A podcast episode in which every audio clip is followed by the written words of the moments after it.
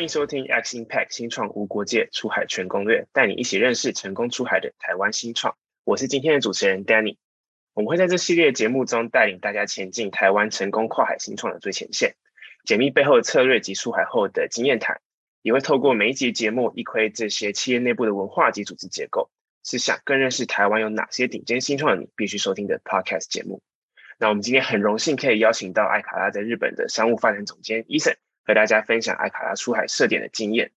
Eason 目前主要是负责艾卡拉 Japan 的商务发展、市场开发，并协助建立当地的团队，是艾卡拉在日本的第一号成员，同时也是日本最大台湾就职情报分享平台 World Life in Japan 的共同营运人。让我们一起欢迎 Eason。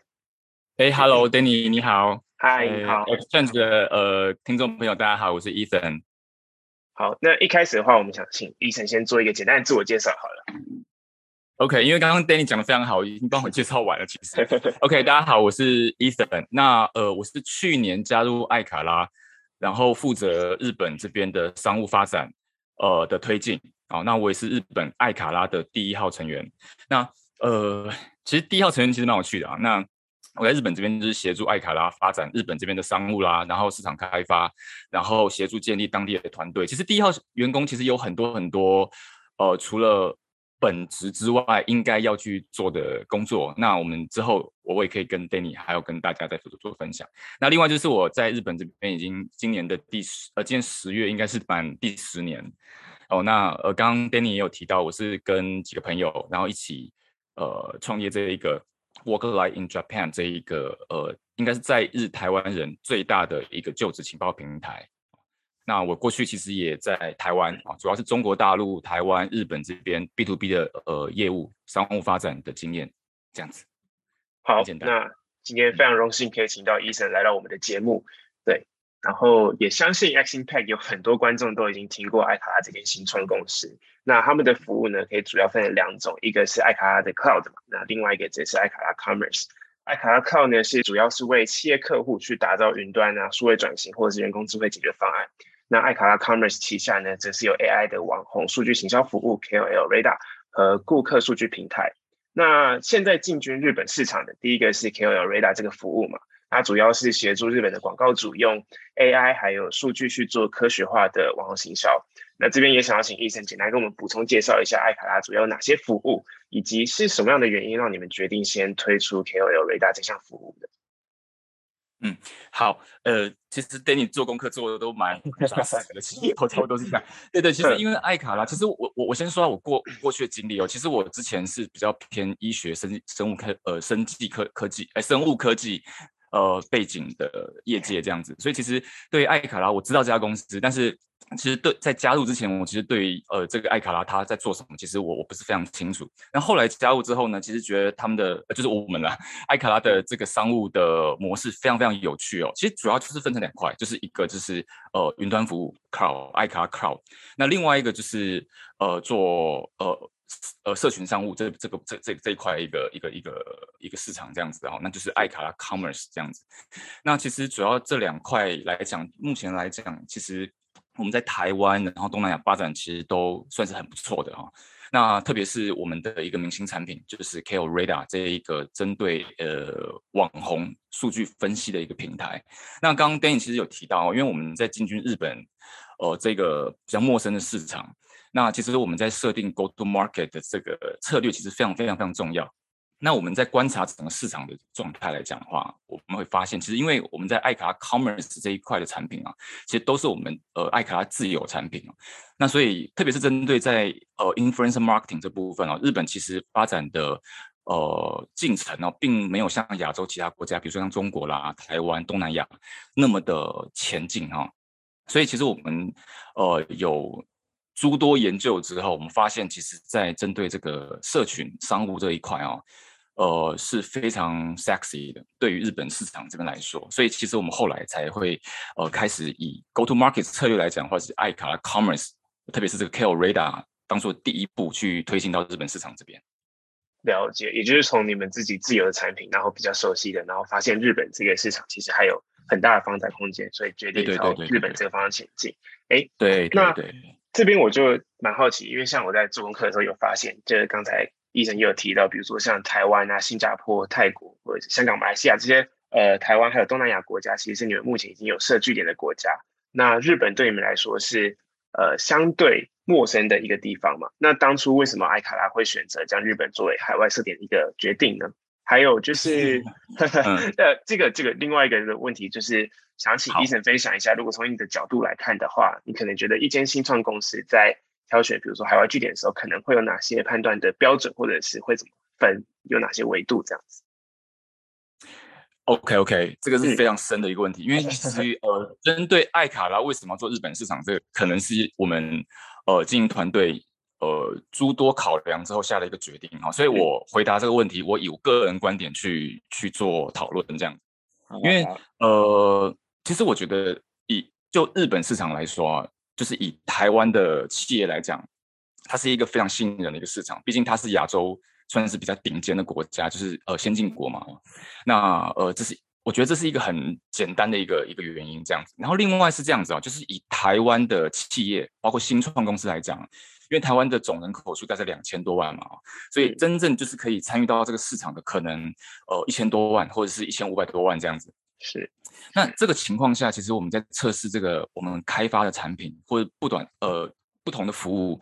我们会有一个非常低的一个天花板啊，也就是说我们在台湾成功是不是真的成功？那这个这个产品是不是真的能够被市场接受？这个是会会是另外一个问题。所以以整个市场来讲的话。呃，最容易测试服务，呃，是否有某种程度上成成功的指标啊？大概是这个市场要有五千到六千万人口的这个基数这样子。那以台湾周边国家来讲，大概就是韩国这样子。韩国大概是五千多万人口啊。那可是因为比较起日本来讲，日本当然更大，它有一点二个亿个人口嘛，哈。那另外就是说，在日本这边来讲，他们呃近期。少子高龄化，所以他们其实日本市场本身在在萎缩，所以相对之下，他们对于海外的企业要进到日本这边的规范，相对是比较友善的。那可能加上一些情感因素，比如说台湾台日友好嘛，啊，嗯，最近其实整个整个局势是这样子，对，所以其实诸多原因，我们我自己是认为，其实，在亚洲几个国家，确实台湾呃日本是一个除了台湾之外，一个非常不错的一个海外市场的选择，这样子。嗯，好。了解，那我自己觉得，特别是刚才提到，比如说像规范比较友善，对于新创要出海设点来说，我相信是一个蛮重要的一点。那呃，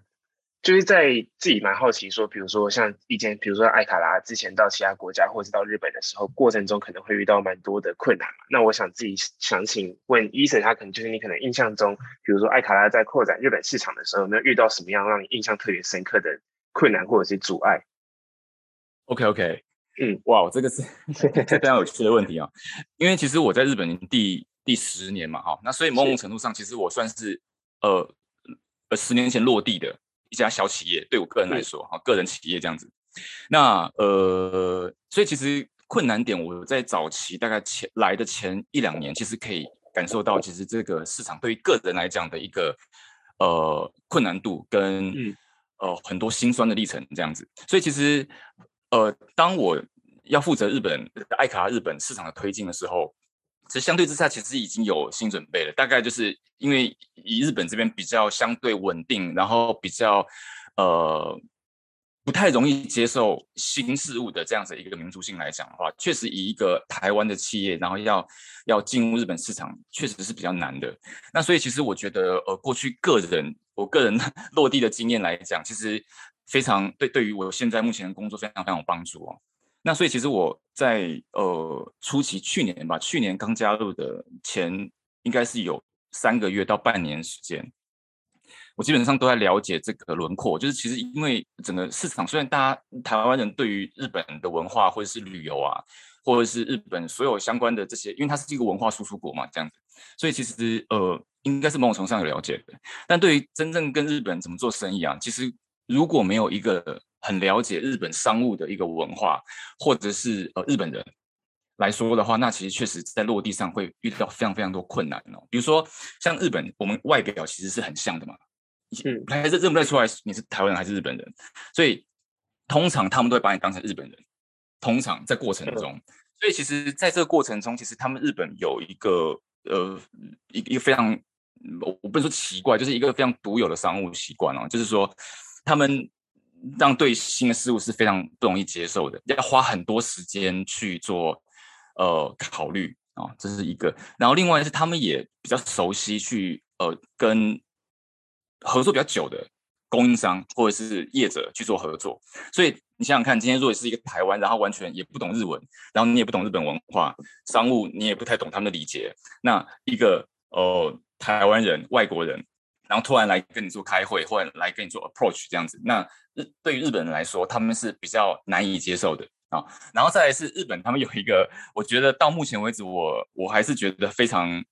特有的习惯，就是他拒绝你，他也不会，他不会直接说的这样子。嗯嗯。所以他会说啊，那让我再思考一下，或者是他会有一些在互动之中，他会有一些释放一些讯息。那如果你没有办法去接受到那个讯息的话，那你可能会花非常非常多时间在无谓的工作上面。所以其实我觉得困难点啊，回回回复那个 Danny 的呃问题啊，就是说困难点其实在于文化的一个商务差异。呃，表面上其实很像，我们人长得很像，但事实上我们差异非常非常大。那这是一个误区，因为我相信很多台湾的企业要进日本，可能会觉得说啊很近嘛，然后而且我们哎懂日本，我们看过很多日剧啊，然后。日本旅游也非常简单，那可真正进入到商业模式的时候，是非常非常多 know how 在里面。嗯，了解，就是有很多呃，我们没有想象到的差异，其实是存在这里面，然后可能一开始进入的时候不会发现到这一点，这样。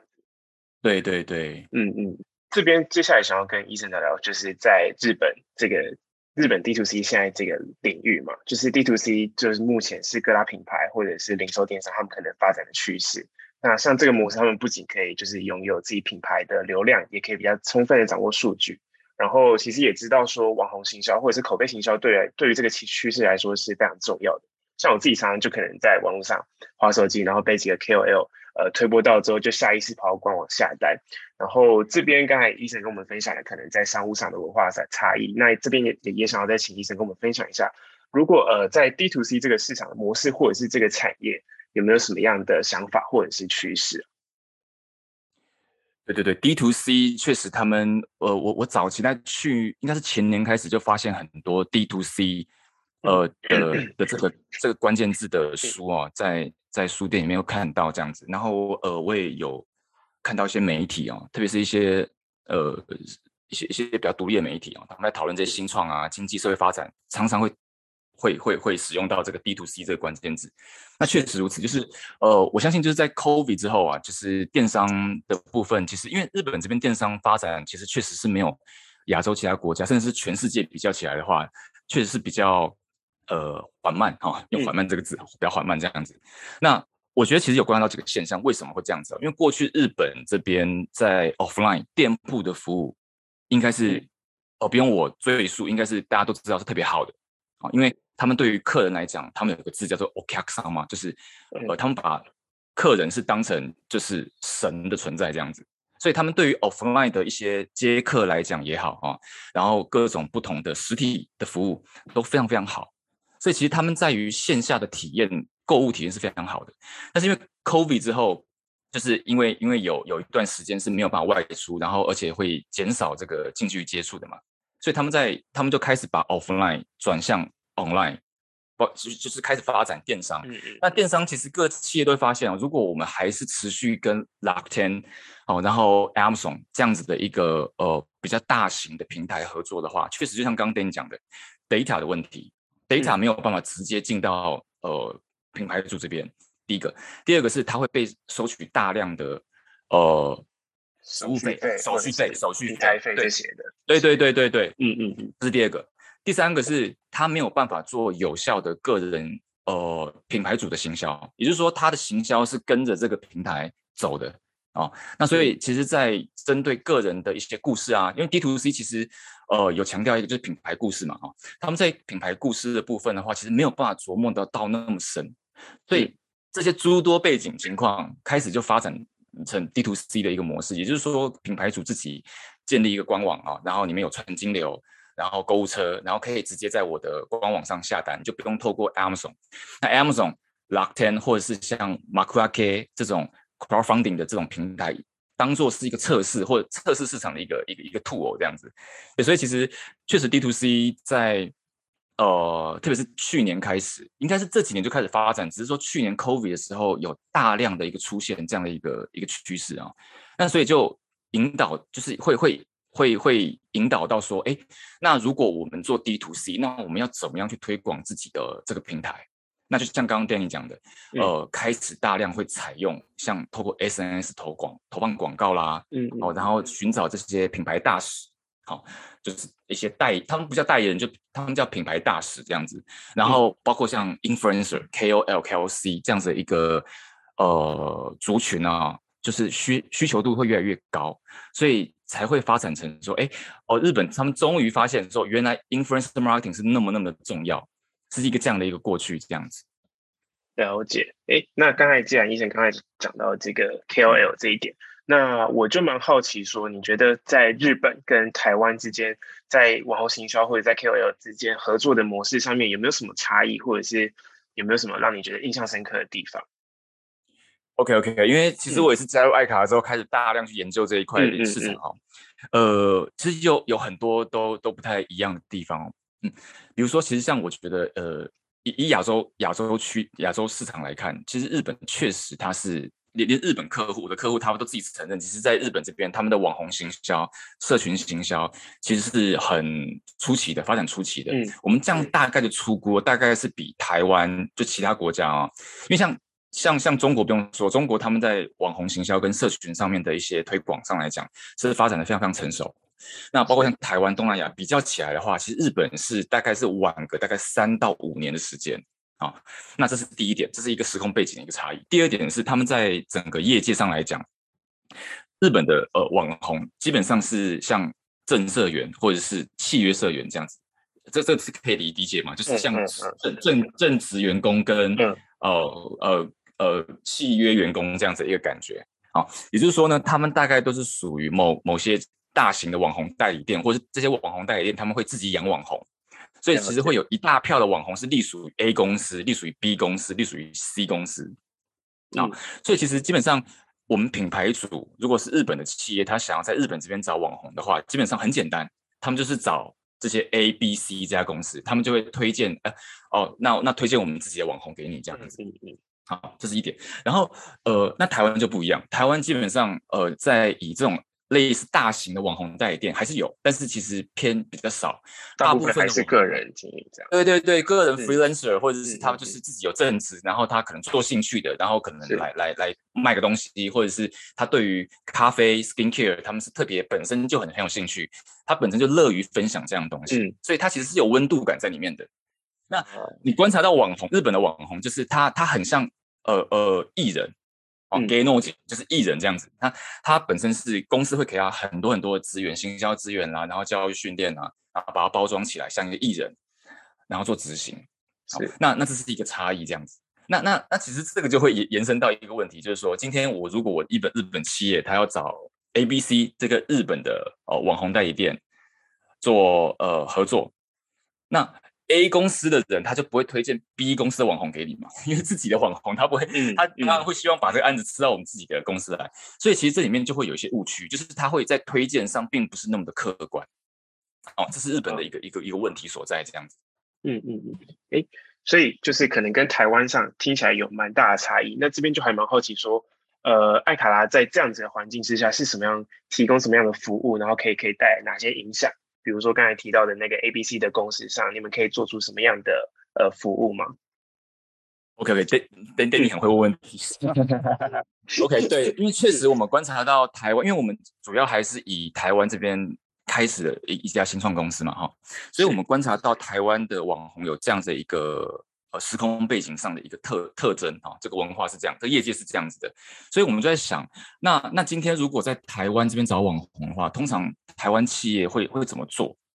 好、哦，会怎么做这样子？嗯、那我很直观的，如果我换位到客户这边的话，那我就很简单嘛，我就是，哎，这个这个这个 A 网红好，哎，我不要用 A 好了，我用呃呃，好 OK，我怕会跟那个刚刚日本这个 A B C 甚至会混，对，OK，好，我还是用用用用代号好了。OK，比如说我我对于这个 A 网红很有兴趣，然后诶，他好像蛮有人气的，他最近好像就是内容好像出来还蛮多的。哎，他好像对于那个咖啡有喝，然后他好像呃，对于如果是我们公司咖啡豆的推广，应该是有帮助的。通常关键字是好像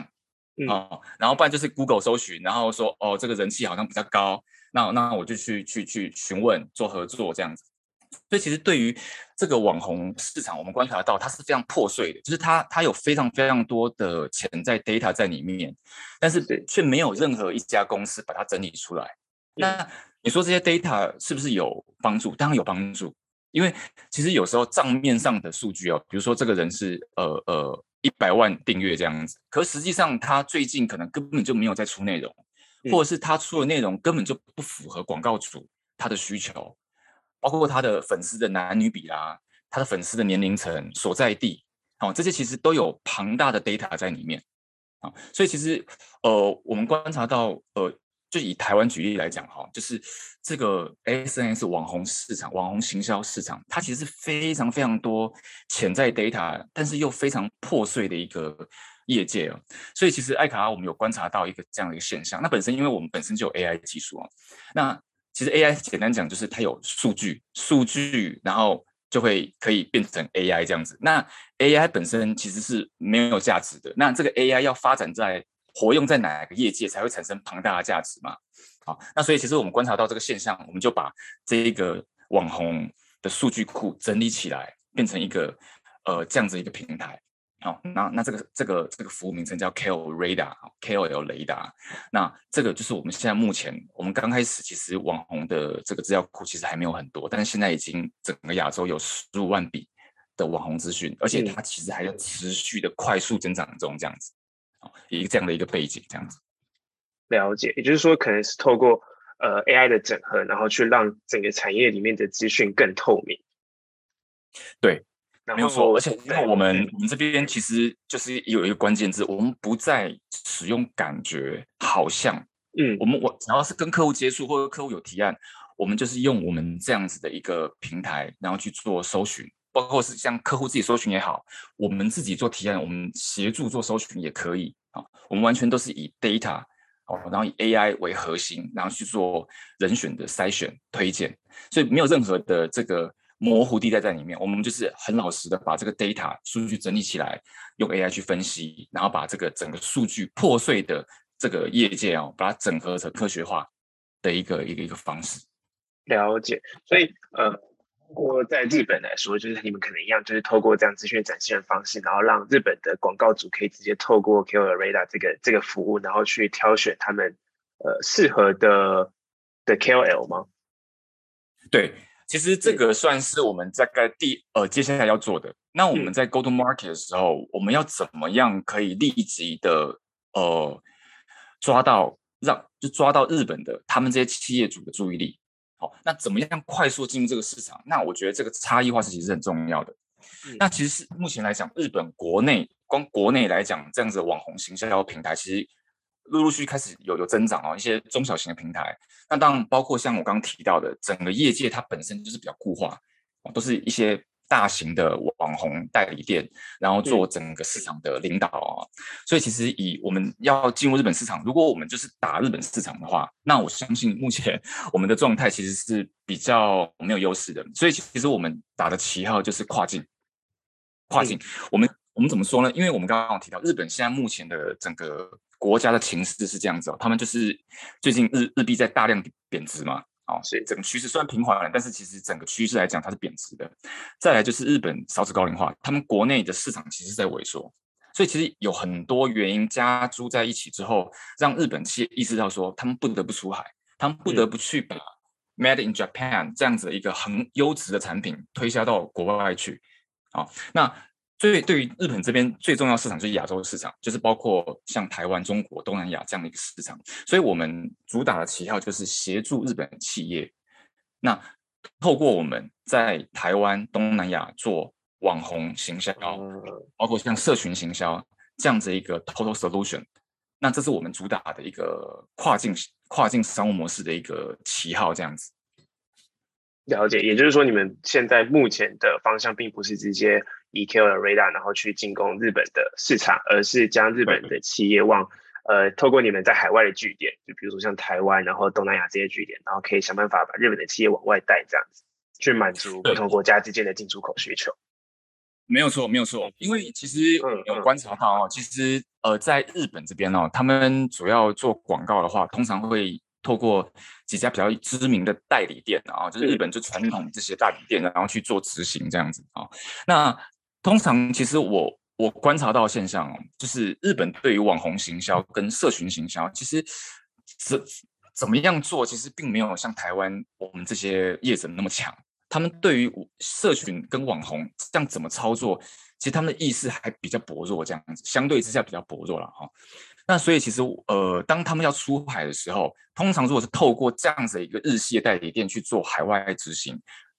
通常提案就是比较多，是偏向比较传统式的，比如说广告、电视广告啦、杂志广告、平面广告，或者是一些比较呃媒体、媒体相关的东西，这样子哈，是比较传统的。那所以我们的使命就是说，哎，我们有这样子一个呃 know how 在，所以我们在跟日本客户接洽的时候，我们就要提供说，哎，其实有一点就是互相是合作伙伴，我们可以炫一下我们自己的 know how，跟你说哦，如果你要做台湾市场，你必须要花多一点点的预算在。呃，SNS 或者是 Influencer 这边的采用账号，然后要去跟客户说明。那如果说日本客户、日本企业他们要在台湾这边做这些社群网红行销的话，他们对于语言上其实是有一个障碍的，他们没有办法去了解说，哦，这个网红他的他过去写的内容是什么啊？然后呃，他他就算找到了他适合想要做的网红，他也没有办法跟。网红做沟通，因为这边有些台湾文化问题哦，其实跟日本这边比较直观的一些合作方式，其实是非常非常差异非常非常大的。所以这个时候，我们就可以变成一个我们在呃协助日本企业做跨境的这些跨境的这个行销上面的一个非常非常值得信赖的一个合作伙伴，这样子。了解。那因为因为我刚才本来想接着继续问，就是。呃，艾卡拉在日本市场中有什么样的竞品啊？或者是在这样竞争环境下有什么样的优势.然后我想，Eason 刚才已经讲的蛮清楚的，就是在跨境或者是在文化之间，你可以去呃帮助日本当地的广告主去做一个衔接，然后去更理解，比如说台湾的 KOL 可以做哪些的那个呃之前做过哪些的文章，然后他们之前内容是怎么样，让他们可以去更了解这个市场。对对，因为我觉得呃，其实主要呃。这个就是这个节目的听众，应该对于 IT 或者是对于科技哦是非常非常有兴趣，或者非常非常熟悉的呃听众嘛哈。那其实我还是想强调一下说，因为 AI 这个东西哦，它其实是其实白话一点就是说，它降低我们做决定的门槛，就是我们它 AI 会协助人类做呃相对之下的决定这样子哦。可能比如说 A 跟 B，那 A 可能比较适合你，我们就选 A 这样子。所以其实呃我们在这个我们用我们自己 AI 技术琢磨在于这个 influencer marketing 上啊，其实非常非常深，这样子琢磨非常深。那呃，我们一方面就是有数据库之外，我们还可以在我们平台上，我们还用 AI 自动把这个十五万笔的网红资料自动分成二十七个不同的种类，这样子啊。嗯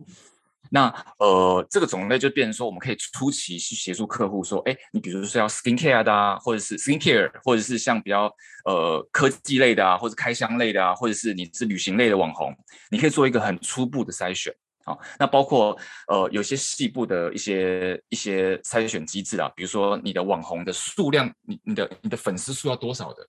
比如说像有些网红，有一些客户他就是比较喜欢跟大型网红，那有一些最近很流行，就是我们找。一大票的几百位的小型网红哈，可能就是几千几千粉这种网红，然后一次做这个 PR，那这样子的一个在演算法上其实是有红利的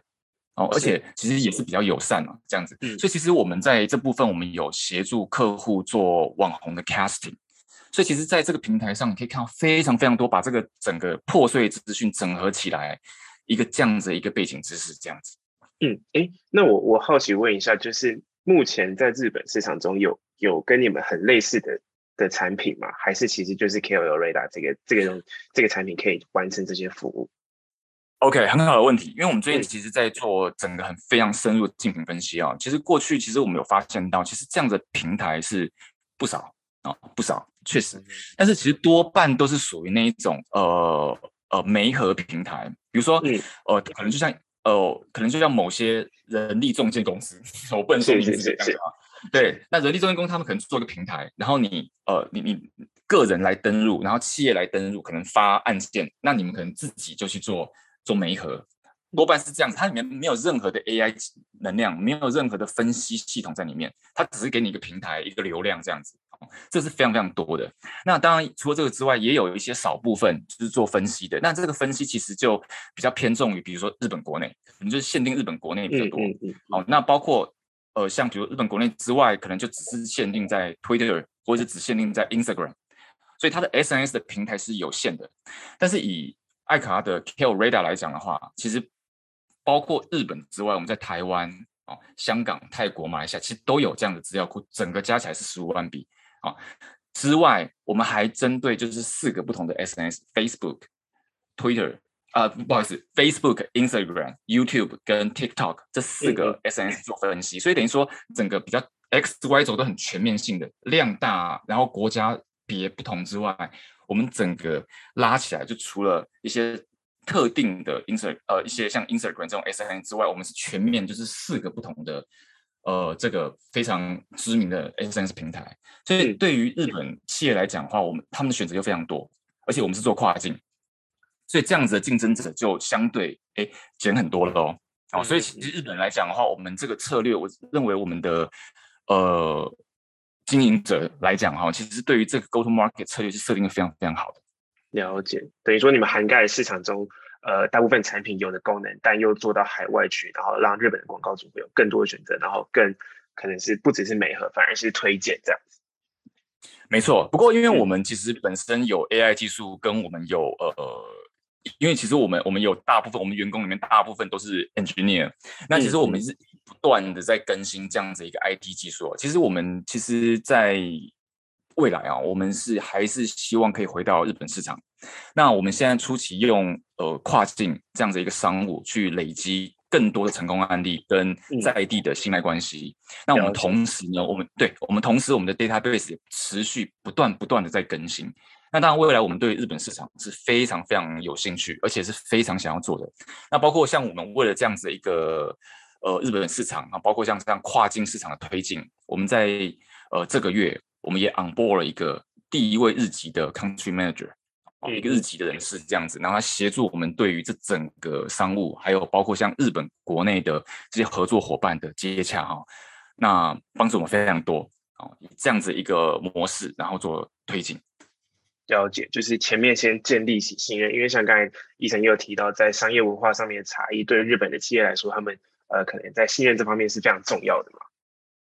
对，没有错。好。那我们刚才聊了一些关于日本市场，还有那个艾卡拉的产品嘛。那接下来这个部分就会比较好奇那个 Eason 的个人发展，就是刚才提到 Eason 目前主要是负责艾卡拉在日本的 BD 业务嘛。那这边也想要请 Eason 跟我们谈谈，就是这部分工作内容或者是未来可能的发展方向有什么，OK，比较轻松的跟我们分享这样。OK OK，BD 哈，就是因为我其实主要的 career 都是从 sales 开始做起啦，就是 sales，然后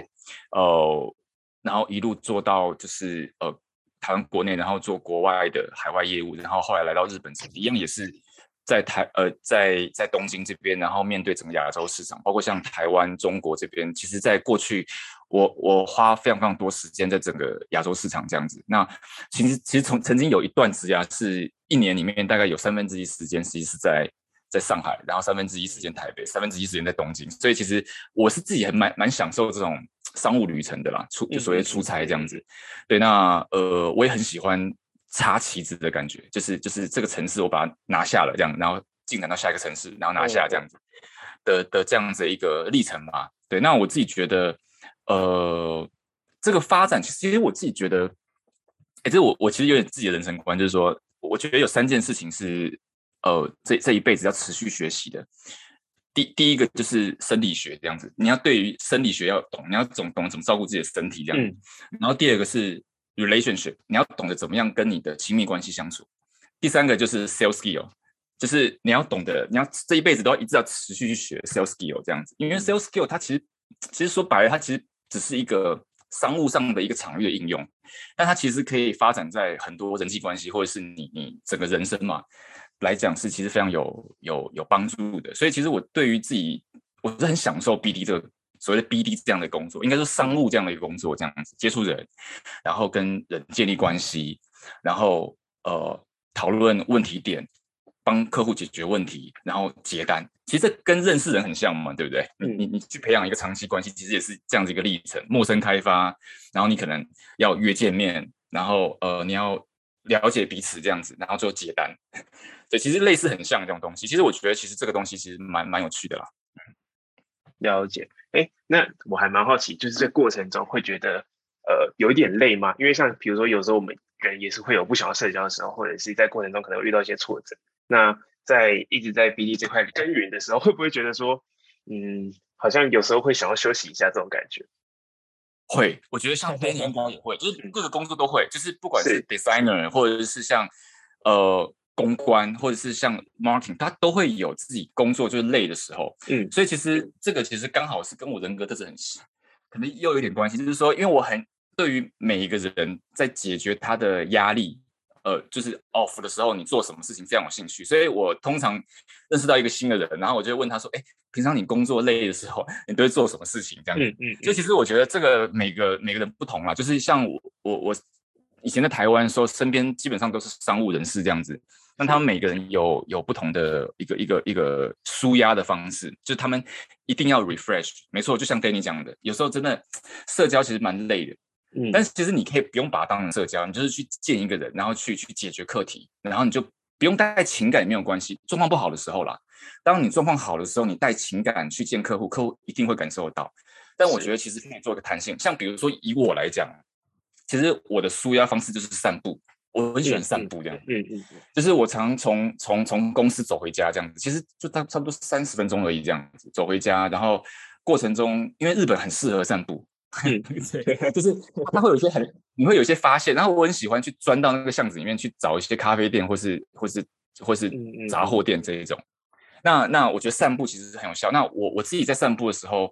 其实我有一个很怪的一个 一个一个一个习惯，就是我会自我会对话，我会跟自己对话，很怪哦，就是讲出来说今天，对，我会讲出来。我觉得 今天我对，因为 BD 这个工作，有一项第一号员工，你要下非常非常多决定。在市场上，你要判断说这个事情是对的，然后你就做这样子。所以其实有时候你自己会觉得，哎，这个决定真的是对的吗？这样的时候非常非常多，很多场景都是这样子。所以当那个时候，我就会刻意的把自己抽离，然后去散步。然后散步的时候，我会跟自己对话。比如说，我会说，哎，你觉得刚刚那个决定是对的吗？然后我说，嗯，不对，我觉得应该可以这样做会更好。可是那你这样觉得？叭叭叭叭，其实 会两嗯嗯内化，所以后来我发现，其实有时候路人看到我会觉得很怪，所以我后来就就戴耳机或拿电话讲中文。所以其实我觉得我的解我的解套方式是散步，或者是像呃运动，然后泡澡，三个应该是我最常做的。了解，就等于说让自己舒压，然后跳跳脱那那个那个情境之下，对对对，嗯嗯，刻意的跳出，其实我觉得像像。各位听众其实都都很重要了，我觉得不管是什么职业，呃，嗯、刻意的让自己抽离这件事情，其实很很重要。这样子，了解。哎，那我我我再回到刚才那个问题，就是呃，刚才 Eason 在回答中有提到说，很喜欢在不同国家跑透透，然后可能都是担任就是呃 Sales BD 这个这个职位嘛。那你觉得，我们就以日本跟跟你比较熟悉的另外一个国家来讲好了，你觉得在 BD 这三方面可能有什么样的？差异吗？或者是让你让你觉得比较难适应的地方？嗯，OK OK，我觉得以日本来讲，嗯的话，嗯、就是因因因为他们其实有些有些时空背景的问题啊。因为日本这边他们呃有有有就职有一个习惯，就是他们在新人就是呃大三大四的时候开始就会就职活动，所以他们基本上是一票人一起。比如说大四毕业就一起进入就是市场，就是进入社会当社会人这样子，所以他们叫做新卒一次采用这样子，新卒卒卒业就毕业的意思这样子，新卒一次采用。然后另外还有一个是，就是他们通常都会做到退休，同一家公司比较最近比较好了啦。但是过去的日本职业习惯是，他们都会一样公司，然后服务到退休这样子。哦，然后另外一个就是呃，他们的薪水是你其实基本上不用。太努力，但是每年都会增加这样子，嗯，哦，这是三个特色。那那这个会反映到他们商务习惯上，因为你看哦，今天我跟另外一个业者，其实可能都是在同一家公司服务很久的，所以接下来我们升迁之后，我们的部下应该基本上也是会服务很久。所以变成说这两家公司的关系一旦决定了供应商，就就就很很紧密这样子。嗯，呃，那这样子做下去这样子。对对对对对。那我觉得这样子好，其实有好有坏。好处就是说你的窗口都差不多是是你理解的人这样子，像家人这样子。所以很多事情你做的越久，你越好谈，关系好嘛，这样子。是。呃，那比较不好的地方就是你工作比较无聊。然后再是，你可能会有一些弊案在里面，比如说，呃，就是你知道采购方跟买买买甲乙方，可能如果长期会有这样子一个关系的话，那可能很容易会会会有一些弊案出现这样子。嗯、所以当然，最近日本政府整个商务上面，他们有一些解套方案了，但是因为有这样的时空背景，在一个新的人要去去去做提案的时候，就变得非常非常困难。这是他们的一个商务特色。嗯，啊，第二个商务特色是。他们其实相对简单，这个很奇怪，这很矛盾。他们其实商务模式上，你我我常常会举一个例子哦，因为我很久没有加入台湾工，我很久没有跟台湾人一起工作。我在加入爱卡拉的时候，非常有温，非常觉得温馨。但是如果是外国人，可能会觉得很很震惊，这样子。就是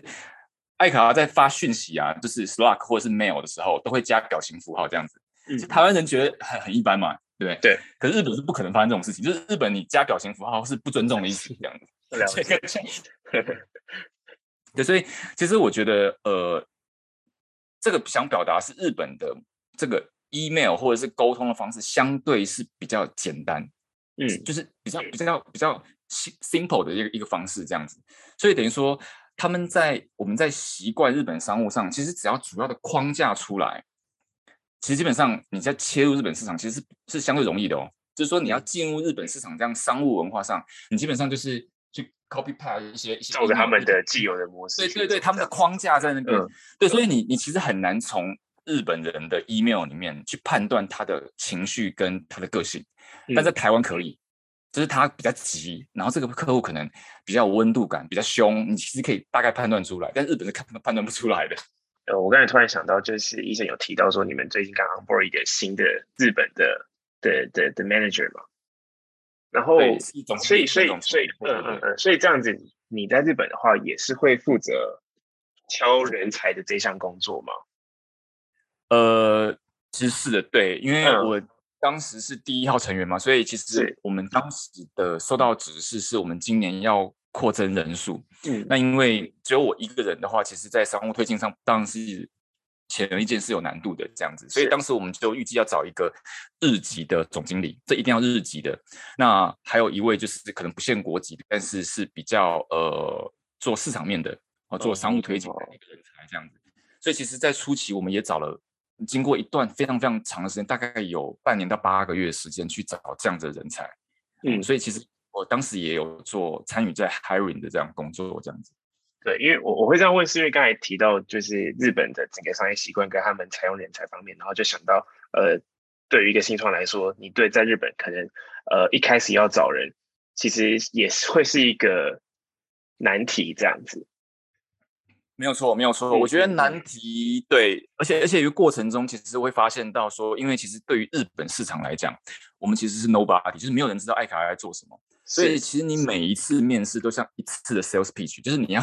你好像在跟客户介绍说你要你你的公司是做什么，然后你有什么样的一个计划跟愿景这样子。所以其实我觉得，当然这个人很重要，就是说你你要怎么样去让这些这些呃可能的潜在的人才加入你的团队。那这个其实我们也花了很多时间跟总公司讨论，然后跟练习。对，所以其实我觉得这过程中其实是不不不是那么容易的啊，确实是。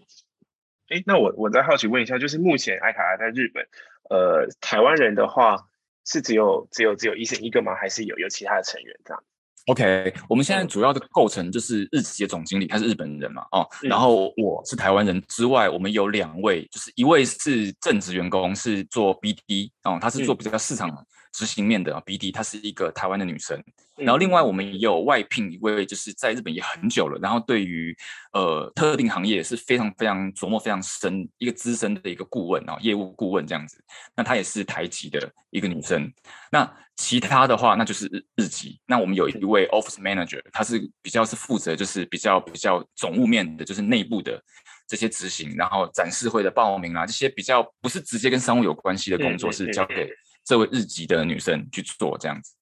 对，那因为我们其实有蛮会吧，嗯，会，嗯嗯，是因为我们目前其实有蛮多听众，他们可能是未来有计划想要呃出海工作，那这边就想要帮大家问一下，就是医生，你觉得你在挑这些，因为刚才提到说有几位台籍的的成员嘛，就是你在挑出出海的这些出海工作的人选的时候，可能会看特别看重怎么样特质经历，或者是他们的能力。哇，这个 OK OK。这样子啊，因为我后来，因为之前我没有参与过 hiring，就是我之前过去的职呃 career 都是只是只是只是面试而已，就是就是跟 hiring 其实是两两码的事这样子。嗯，就你只要你你的你的 HR 会丢丢哦、呃、人选给你，就是看要或不要，然后去面试这样子。那因为基本上之前的工作大家会比较知道你的公司在做什么，所以就比较没有像艾卡拉这样子。那我后来开始参与，从零开始参与这个 hiring，才发现其实。每一位 HR 大大都非常非常厉害，就是其实我觉得人事是一个非常水非常深的一个工作，就是你要怎么样去让客呃你的你的客户吧，就是你的人选对你有兴趣之外，你还要去洞察说，就哎这个人选适不适合放在这个 position，那这个其实是水非常深。其实我后来在参与整个包括像 BD marketing 啊 PR，然后呃 hiring 的工作里面，我对于 hiring 是最有兴趣的。嗯嗯，我后来还去请教了一个 coach，就是我们在日本这边其实一个台湾女生，然后她也是在在人才中介这边非常资深的一位呃呃呃人才吧，我还去请她 coach 我这样子，所以其实这个是水很深的。那所以我觉得在挑选过程中，我也在学习。那只是说有时候很直观的，就是你会不会想要跟这个人一起工作，他会有一个化学的一个一个一个 chemistry 的一个感觉。那我觉得这个对于初期 member 很重要，因为怎么说？因为我现在一个人，另外一个人加入就是两个人。所以这个人如果一旦跟你相处不好的话，那你会很痛苦这样子。是不像说你像我们总公司已经快近两百人了，你可能一个人进来，嗯、你可能如果跟他某种程度上相处不太来，但他工作是可以的，那那我觉得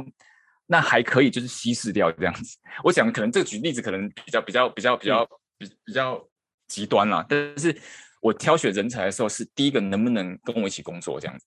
他能不能去接受爱卡的文化？是这样子。所以其实这是第一点，那你大概跟他聊完之后，你大概可以感受到这样子的一个反应，这样子。对，所以其实最重要的就是你有没有办法跟呃你的 candidate 契合这件事情。对，因为我觉得、嗯、呃，当基本上。你还是要有一定的水准，就是说你至少要会讲日文嘛，会讲。比如说台湾的成员的话，你至少要会讲日文，因为你是要面对日本客户的。那你某种程度上，你还是要了解整个业界在做什么，就是基本很基本就可以了这样子。那呃，刚刚的化学反应之外，其实我觉得就是 ownership，因为新创来讲，我们这边是完全是一个 startup，所以其实可能不太会有。很多呃很多人可以 care 到你，或者是你的主管可能没有办法一直盯着你，然后呃给你一些指示，好、哦，所以其实你必须要非常非常懂得怎么样在这样子一个环境里生存，然后怎么样去推进公司希望走的一个方向、嗯、，go to market 策略。所以我觉得回答 Danny 的问题是以新创公司的海外员工初期，特别是初期员工来讲的话，它里面会有一些。比较软实力的部分，比较相关是这个人的特质的部分很重要，这样子是了解。那我刚才就就是还蛮好奇，就呃，像 Eason 好像蛮喜欢去不同的环境工作嘛，然后比如说在不同的国家，然后自己的就想要请 Eason 可能简单分享一下你的 career path，还有选择在最后选择在日本工作的原因，这样。OK，也可以给我们的听众参考一下这种好好好好。其实我觉得跑来跑去的感觉，咚咚咚咚咚咚。其实我自己觉得很多这种职涯分享，可能都可都都不太比较没有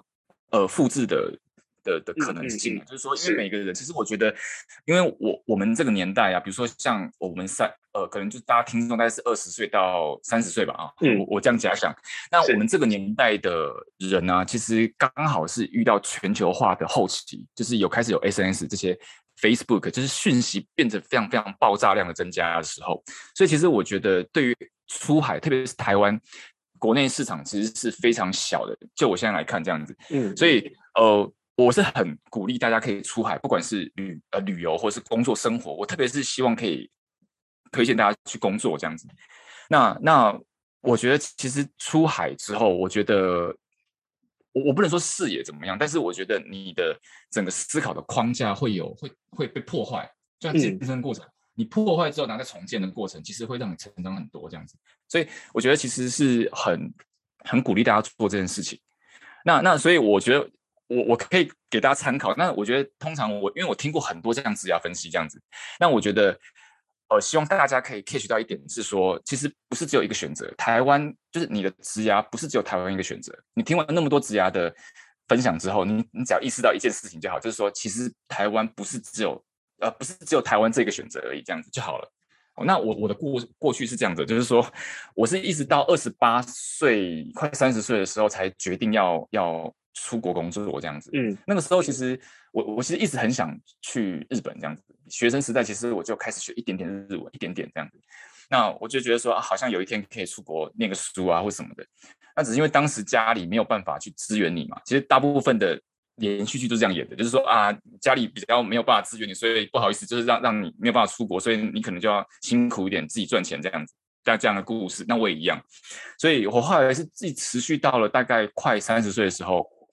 我突然意识到说，哎，我这样接下来人生好像蛮无聊的，就这样子。我突然意识到这件事情，就是好像周围的朋友开始会会结婚嘛，然后买房子、买车这样子。然后我觉得好像想试看看一些新的玩法，就是人生这样一个 game 这样子。所以后来就就就决定就是出国这样子。挑战自己这样。对对，当然这过程过程中有很多拉扯啦，但是就是你一定会有很多朋友说啊，甘贺，你这样去，按、啊、这样的话你钱都没有了，一定会有很多人这样讲。嗯，那我相信各位听众，你如果想要出国，你周围一定有很多朋友这样讲，包括你的父母。那我的建议是，就听听就好，就是你只要听说哦，好，我知道了，谢谢你，这样就好了。因为我我我想要表达是说，当你做一个决定，大家都反对的时候，你应该要去做那个决定，因为没有人做过这样。他们不知道，所以他才会说啊，甘贺他不知道这样子。嗯，所以我觉得如果遇到这样的情况，就是去做。那我后来，我后来是因为在最后关键跟那跟我一位非常非常好的朋友去聊这件事情，那他也是很支持我去做，所以我后来就决定来日本这样子。好，那哎，最最后最后我自己还蛮好奇，那个 Work Life in Japan 可不可以请 Ethan 简单分享一下关于这个平台在可能主要是做什么东西啊？Okay, okay, okay. OK OK，其实这个这个平台蛮有趣的。其实当时我是一二年来的，就是嗯，十年前一二年的时候十月份来日本这样子。然后当时其实当时的背景是没有人太多知道在日本工作的感觉，然后在网络上，然后社群上也没有什么人分享这件事情。所以其实当时你如果要出国，你可能只是抓你的邻居的哥哥。然后说他他因为去美国或去日本游学三个月，所以他很有经验，所以你去问他这样子。然后通常获得的情报就是非常政治正确，然后非常没有参考价值的一个一个情况这样子。所以其实当时的时空背景是这样。那后来我们来日本的时候，我们同期有几位朋友，当时是现在回想起来，他是分散在各个不同的城市，东京的不同城市这样子。那呃每个人都各自打拼了，可能就浅就是就是浅浅层了大概。两三年有吧，就是完全没有人认识你，然后你周围也没有台湾朋友，然后你每个月的收入大概都都都用光，因为很少这样子，所以大概是经过这样的一个过程中。哎，开始慢慢稳定之后，我们就开始有哎，发现东京有这样台湾人的一些聚会，吃饭的，就是讲的这话那种吃饭聚会。然后我们就开始哎，就接触到了，接触到发现说，哎，原来你是在那个时候一起来的，然后你是做什么样背景的工作？哎，很有趣耶！我是做商务的，但是你是做 designer，你是做会计，你是做财务。哦，原来在日本这边，台湾人也可以有一席之地。所以当时我们就想说，那我就把彼此的故事写成文章。然后把它随便变成一个部落格，就真的是随便，就是你做一个网站，然后你就写这些文章。那当时发现，哎，很多人看呢，开始陆陆续续我们分享在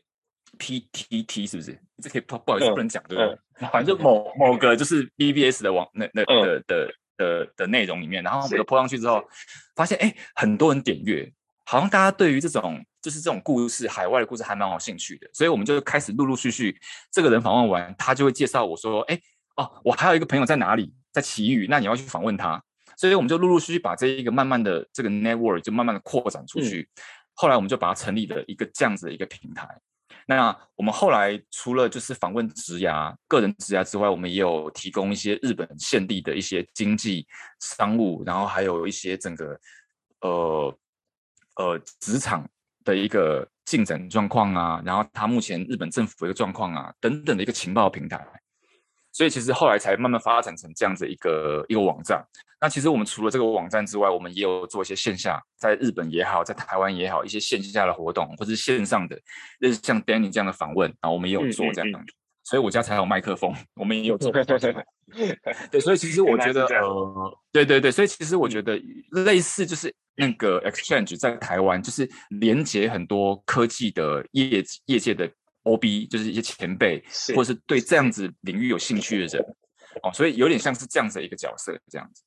了解，就是在在当地的互助，因为像其实 Exchange 不止在台湾，然后我们可能也有一些呃海外的粉丝，比如说日本，他们也有在日本的 Exchange，然后可能对日本的台湾工作者，然后在那边对于呃，比如说有有有。兴趣，对，然后大家会，那你们日本人我认识，你们日本的社长，对，就就有一点类，这个性质其实蛮类似的。是是是，对我我我自己觉得，因为我看过你们的网站，然后我自己觉得是一个呃，至少对现在，比如说我我现在这个阶段，然后会会会，如果想要出国的话，然后是一个帮助蛮大的的平台，因为像确实很多资讯可能不太透明，或者是很难找，很破碎，对，所以就有这样子的网站，就是把所有东西整合在一起，我自己觉得很很棒。然后刚才提到的那些过程，像你们一开始互助那些整个很励志的过程，对啊。没有没有，谢谢谢谢谢谢。对，我觉得主要就是分享一些情报，因为我们现在其实情报爆炸嘛，每天都会被情报轰炸，嗯、所以其实我觉得有效的去选择有质感的情报是非常非常重要的一件课题。这样子，嗯，好，了解。好，那今天呢，就非常感谢 Eason 来到 AxonPack 跟我们分享这些出海呃新创出海测点经验呢、啊，还有很多很多小知识跟干货。那不论是日本的市场，或者是产业趋势。还有企业出海测点经验，又或者是个人在海外的生活工作经验。那其实我相信，就是这一集听下来，会让很多有意愿出海挑战的 Exchange 有更具体的想象。那我们今天节目就差不多到这边。那也欢迎大家持续关注 X Impact，我们在每周三的晚上十点都会更新节目，各大平台都有我们的频道，也欢迎大家订阅、追踪、分享给身边的朋友。那也欢迎到 Facebook 帮 Exchange 本专按赞。对，那。呃，之后有关于爱卡拉资讯，我们也会持续的更新。就是比如说你们有征才或者什么，大家履历准备好，那就是可以一起加入他们这样子。好，谢谢大家。OK，务必务必务必，谢谢，谢谢大家，谢谢大家，谢谢。